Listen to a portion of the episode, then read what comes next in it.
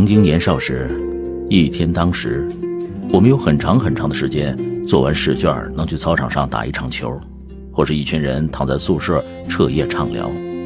那时候，我们急着长大，从来不懂得珍惜，只觉得日子枯燥而又漫长。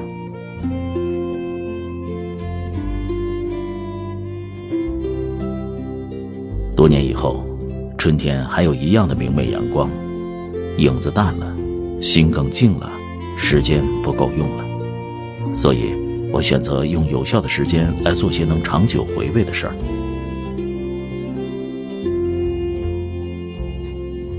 录音频节目四年了，经常是录着录着太阳就落山了，录着录着夜深人静了，还有时候恍惚，录着录着就老了，话筒前白了头。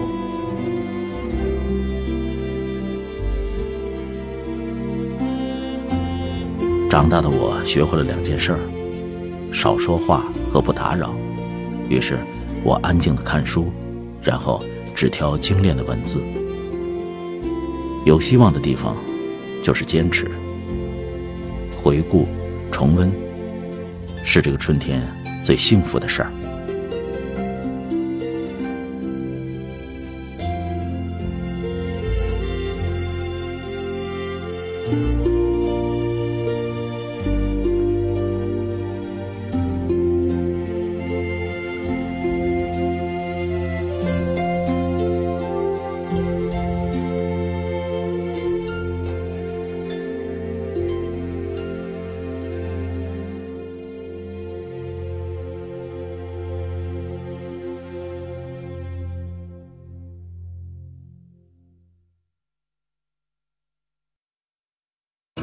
冯唐，古玉收藏者，喜欢老宅子和明清家具，有着 MBA、麦肯锡、CEO 等时尚标签，履历、女粉数量、饭局圈的好评度均可上榜。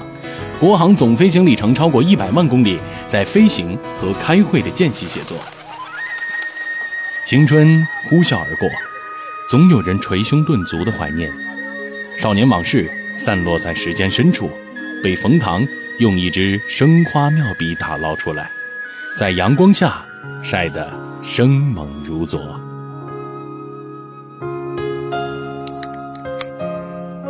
北京三部曲之《北京北京》原著冯唐，拿铁播讲，由喜马拉雅荣誉出品。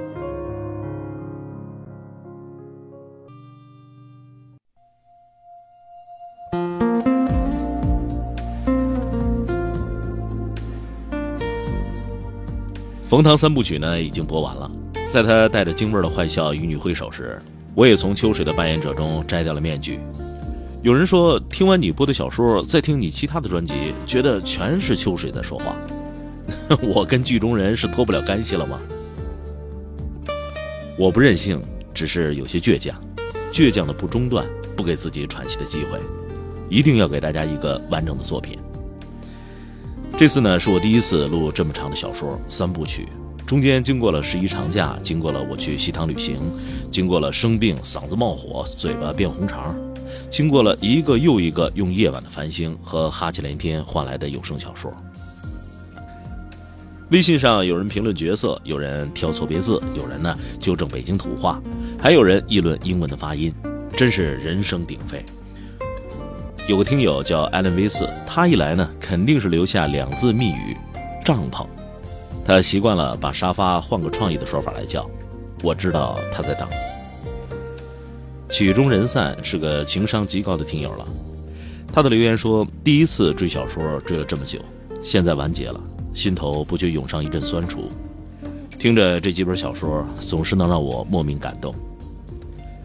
跨年的辞旧迎新时刻。突然一下子涌出那么多人跟我说新年快乐，一种抬头四十五度的结局感。清晨的散步是对于一整天的祝福。城市是一个几百万人一起孤独的生活的地方。看四季轮回，难道不算一种职业吗？翻开一卷墨香，轻轻地聆听瓦尔登湖弹奏的梵歌，踮起脚尖，把我们最敏锐、最清醒的时刻用于阅读。到湖边去，去最接近自然的地方。我等你。我等你。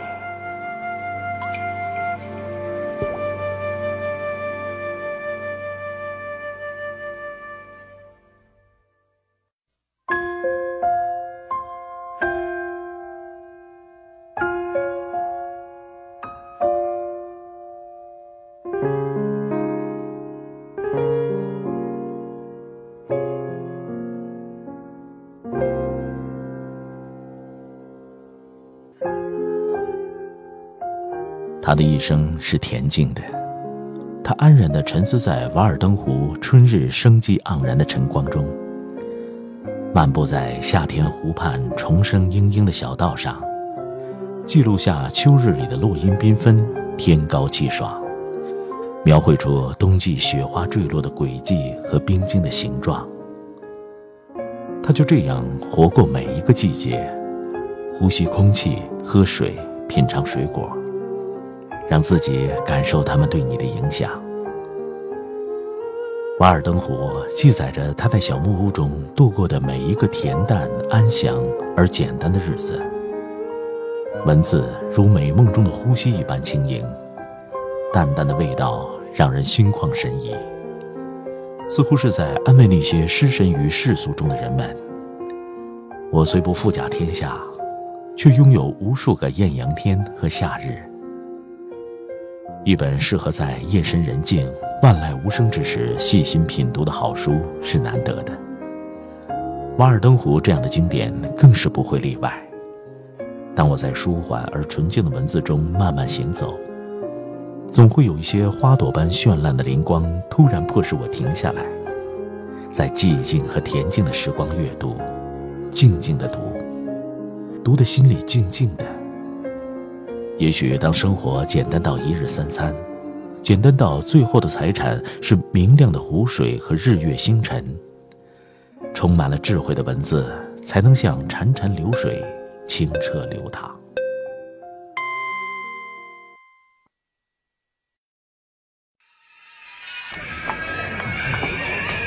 我第一次离开家的时候，我爸爸就说：“孩子，记住两句话，没事别惹事。”有事别怕事。我叫潘石屹，现在在给北京盖房子。拿铁为您播讲《潘石屹我的价值观》，由喜马拉雅荣誉出品。微信搜索“拿铁磨牙时刻”或拼音字头，敬请收听，欢迎扩散。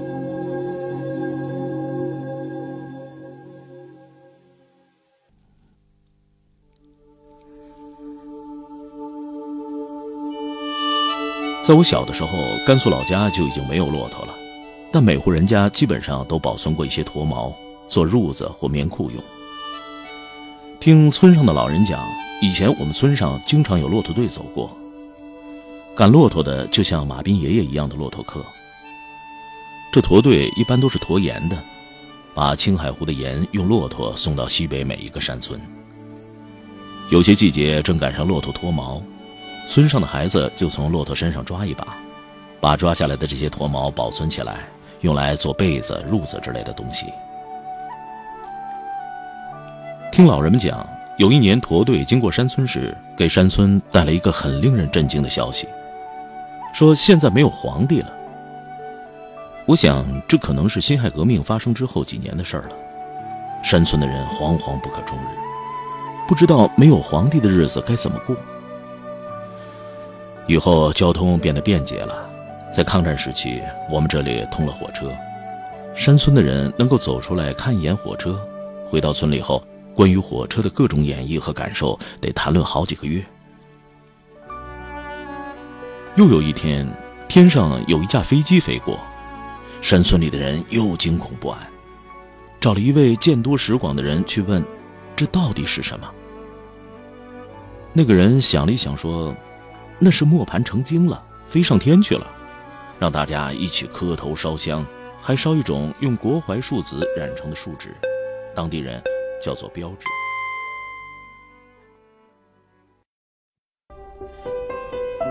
这是海明威生前发表的最后一部小说故事发生在二十世纪的古巴写的是一个老人展开的却是一个世界。站在失败的风度上为胜利呐喊。《老人与海》，作者海明威，拿铁播讲。第一集。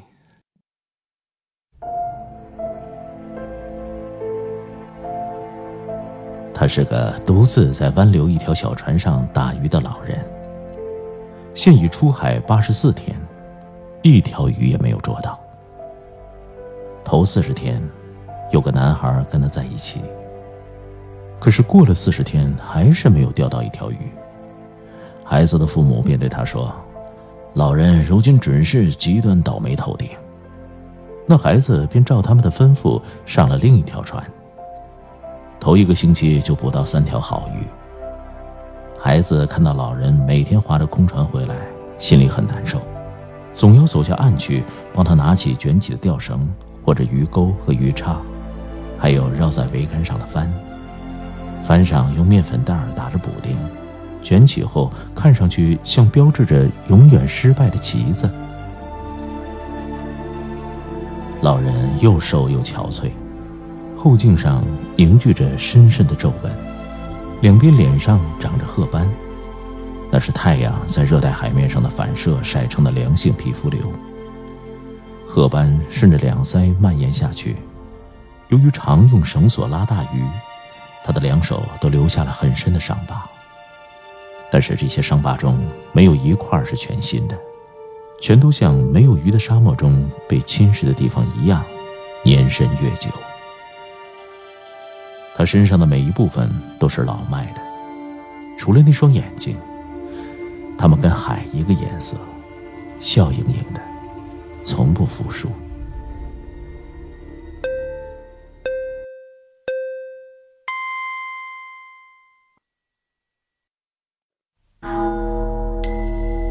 没去过南极，也见过风雨，让无奈落去，看理想成真。星空恒久，蛙声恒久。欢迎收听由喜马拉雅 FM 出品的《在宇宙间不易被风吹散》，美学禅意，一起来品。作者冯唐，拿铁播讲。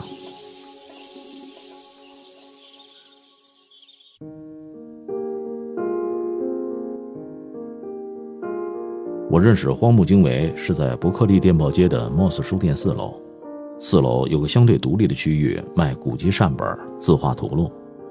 我在那个区域翻到了他的摄影集，封面是一个女人弯在一条船上，眼睛闭着，似乎睡着，但是一点不安详，似乎不清晰地梦着这个尘世间众多无名的苦难。后来知道，她是他死去的妻子，他给他拍了很多照片。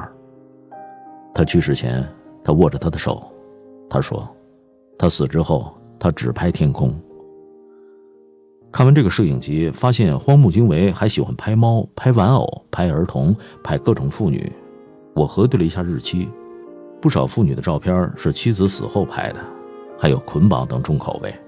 所以他死后，他不止拍天空，他只是非常认真地拍了一阵天空，还在很多天空的照片上。写上“死”这个汉字。荒木经惟拍的妇女都不是传统意义上的标准美人脸没动过什么刀，长得不像现在人造五官的影星、歌星、广告模特，有些似乎还符合传统意义上的丑。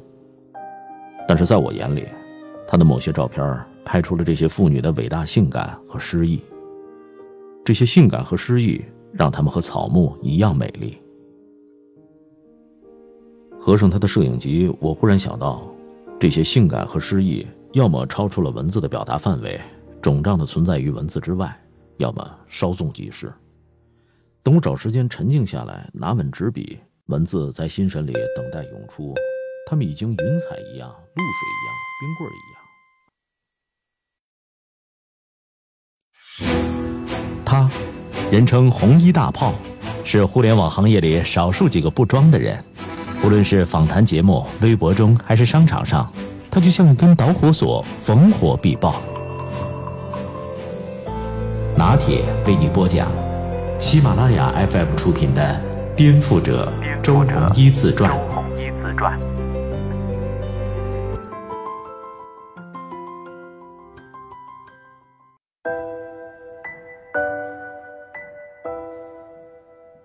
中国 .com 公司在美国上市，曾经是一种潮流和肯定，而三六零就是有幸碰上这种潮流和获得肯定的公司之一。我们在三 Q 大战启动前后开始了上市程序，其中的过程伴随着三 Q 大战的起落和升级。很多人惊讶于三六零在美国上市的速度之快，好像我们用四个月的时间就走完了整个流程，但实际上。如果知道赴美上市的具体要求，就明白这是根本不可能完成的任务。事实上，我们酝酿上市的过程远远超过了四个月，其中很多内情就像好莱坞大片一样惊心动魄，更多细节并不为人所知。除了众所周知的三 Q 大战，三六零在上市过程中遭遇了主承销商的临时变更。面临着没有美国对标公司与投资人解释商业模式的困难，中间还遇到了日本大地震、福岛核电站泄漏、全球股市暴跌，这也让投行一度就是否继续上市程序而感到迟疑。幸运的是，虽然经历了千辛万苦，我们最终还是顺利登陆了纽交所。五年来，三六零在美国的资本市场学习到了很多，也获得了拓展业务的机会。在这期间，三六零的业绩一直稳步增长，股价一度冲破一百美元。在美股上市的五年时间里，根据非美国会计准则下的统计数据显示，三六零的净利润保持了十七个季度的同比大幅的增长。鉴于上市过程的艰苦程度，即使最困难的时候，我也从来没有想过退出。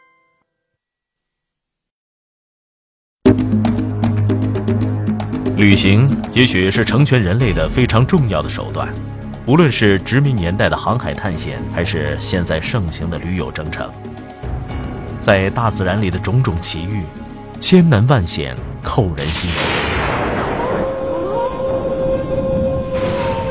在航行中，太多的不可思议在这里都有发生。跟随文字进行一次探险之旅。开启对于想象力的无限迷恋，《儒勒·凡尔纳科幻三部曲之格兰特船长和他的儿女》，拿铁播讲。微信收听拿铁磨牙时刻。船一停下来，格林纳凡就叫人放下小艇，和巴加内尔一起划船上了岸。这位博学的地理学家想利用这个机会说说他曾经苦学苦读过的西班牙语。但是他说的话，土人半个字也听不懂，这使他非常惊讶。爵士，我说的音调不对吗？呃，呃，我们还是到海关去吧。格林达凡回答。到了海关，人家用几个英文词夹杂着带有表情的手势，告诉他们说，英国领事驻地在康塞普西翁。起码一个小时就可以到。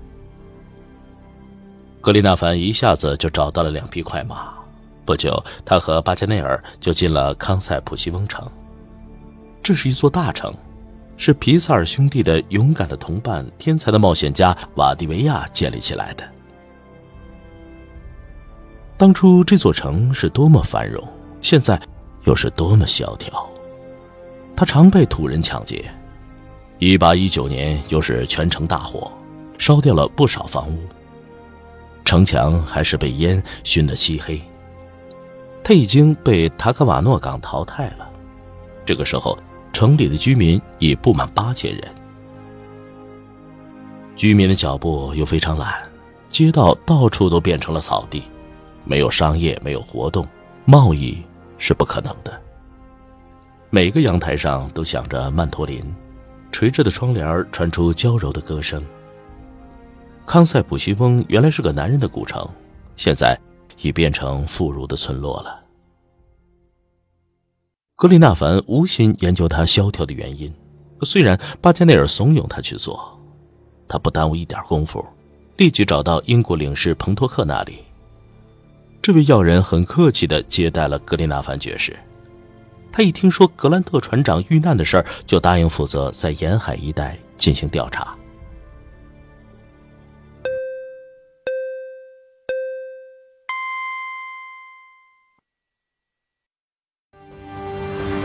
人生一定要有一技之长，每个人都有梦想，生命在于行动，把自己内心的激情唤醒，把自己内心对于未来的向往唤醒。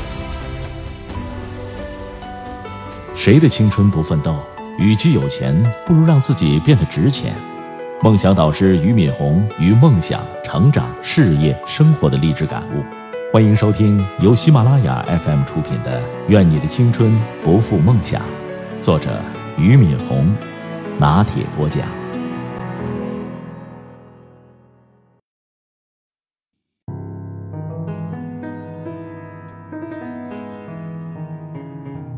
从江苏来到北大，又从北大离开，创建新东方，到新东方在美国纽交所上市，我经历了人生三次大的改变。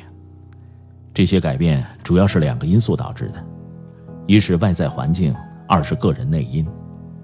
一个人想改变，通常是由环境引起的。如果在一个舒适的环境中生活，就不容易改变。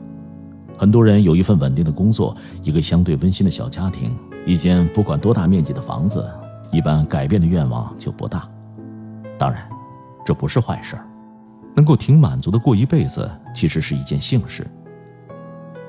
但是有些环境让你不得不求变，比如我在农村的时候，高中毕业以后有两个选择，一是认认真真当农民，面朝黄土背朝天一辈子，但是我不甘心；二是离开农村，离开农村的唯一办法。就是考大学。我当时非常向往读书生活、城市生活，这两种生活只有通过上大学才能实现，所以我不断的参加高考。第一年没考上，再考第二年，第二年不成功，考第三年，第三年终于考上了，进了北大。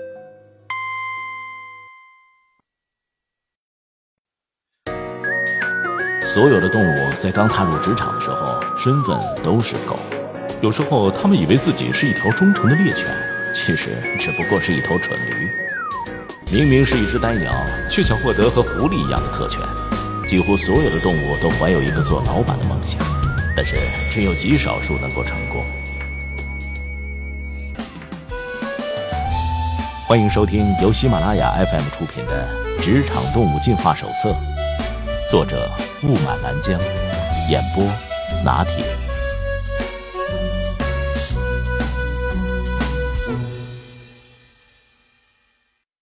热热闹闹的综合管理部门竞聘大会结束以后，肥猫好像忘了这件事儿，好长时间不再提起，害得尖耳朵天天急得在狗力资源部办公室里团团乱转，害得业务部门的大鳄鱼三天两头跑来打听消息。过了足足两个星期，肥猫才把狗力资源部经理叫过去，交代了几句，然后匆匆忙忙的又出差了。狗力资源部经理回来，告诉尖耳朵：“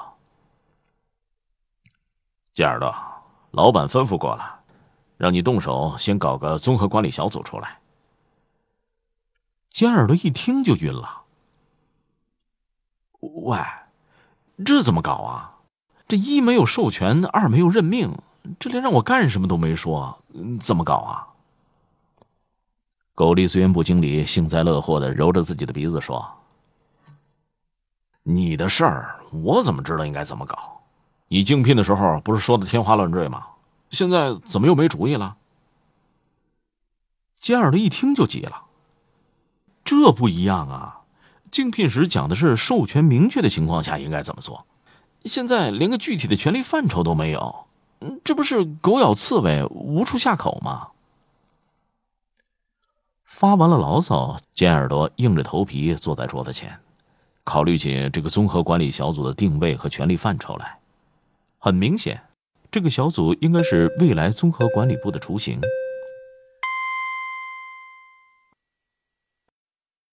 你真的忘得了你的初恋情人吗？假如有一天你遇到了跟他长得一模一样的人，幸福如果没在路的转角，那么它一定在路的尽头。和你翻阅一段回不去的旧时光。作家王晨散文集《写给旧时光，写给回不去的自己》，由喜马拉雅出品。拿铁播讲，微信收听拿铁磨牙时刻。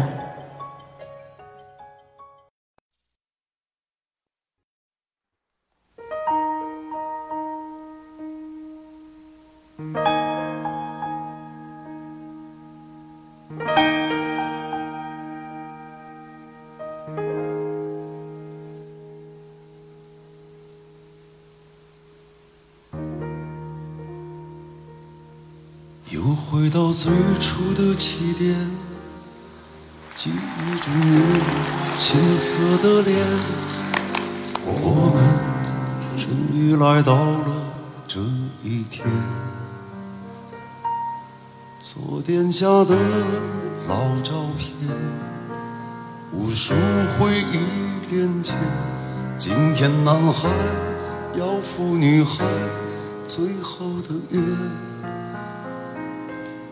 又回到最初的起点，呆呆地站在镜子前，笨拙系上红色领带的结，将头发梳成大人模样，穿上一身帅气西装，等会儿见你的比想象的美。想再回到那些年的时光，回到教室座位前后，故意讨你温柔的骂。